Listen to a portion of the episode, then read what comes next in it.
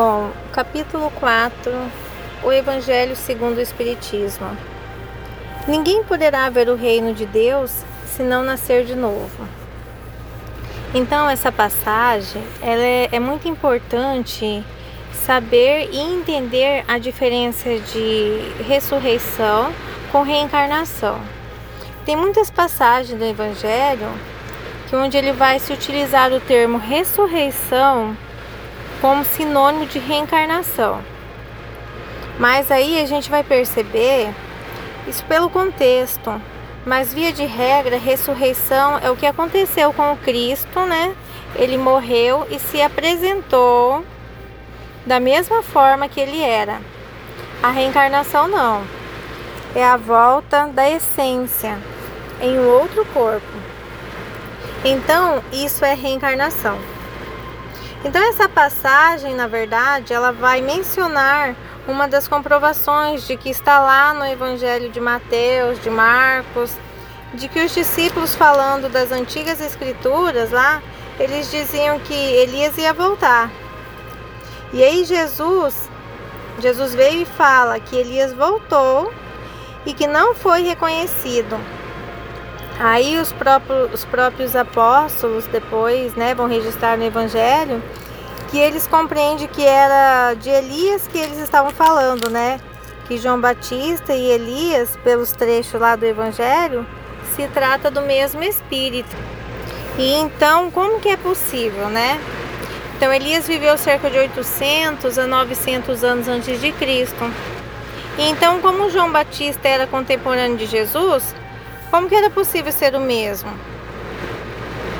Possível ser o mesmo espírito, né? Só tem um jeito. Então seria através da reencarnação. Então, assim, para a gente entender melhor nessa passagem do Evangelho, então com o efeito da ressurreição, ela dá a ideia de volta ao corpo, né? Ao corpo que está morto. O que a ciência demonstra para nós que materialmente isso é impossível. Sobretudo quando os elementos desse corpo já se acham, né, desde muito tempo dispersos e absorvidos. Então, algo impossível. Já a reencarnação é a volta da alma ou espírito à vida corpórea, né? Mas em outro corpo, especialmente assim formado ele, e que nada tem em comum com o antigo. Então, assim, João Batista, né, era Elias, mas no corpo dele, no corpo de, de João Batista.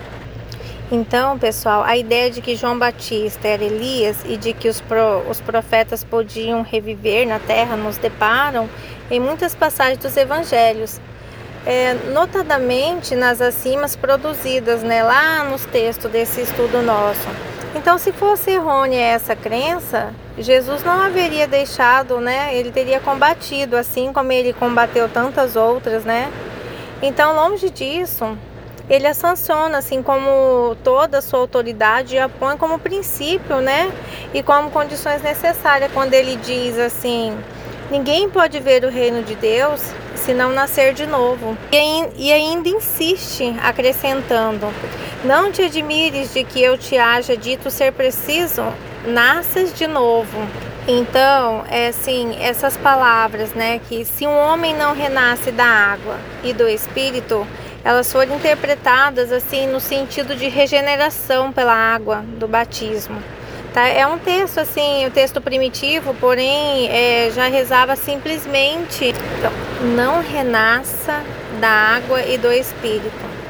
Ao ponto de que algumas traduções é, as palavras do espírito foram assim substituídas pelas seguintes é, do Santo Espírito, o que já não corresponde ao mesmo pensamento.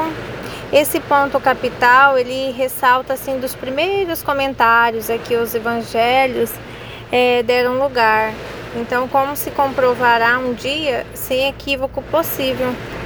Então, compreendendo a reencarnação, a reencarnação ela fortalece os laços de família, assim, Igual no texto diz, ao passo que a unicidade da existência os rompe. Então, com a reencarnação, a gente tem a oportunidade de, de corrigir, corrigir o, os nossos erros do passado.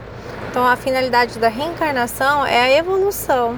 Então, através da evolução, nos aproximamos mais do Cristo.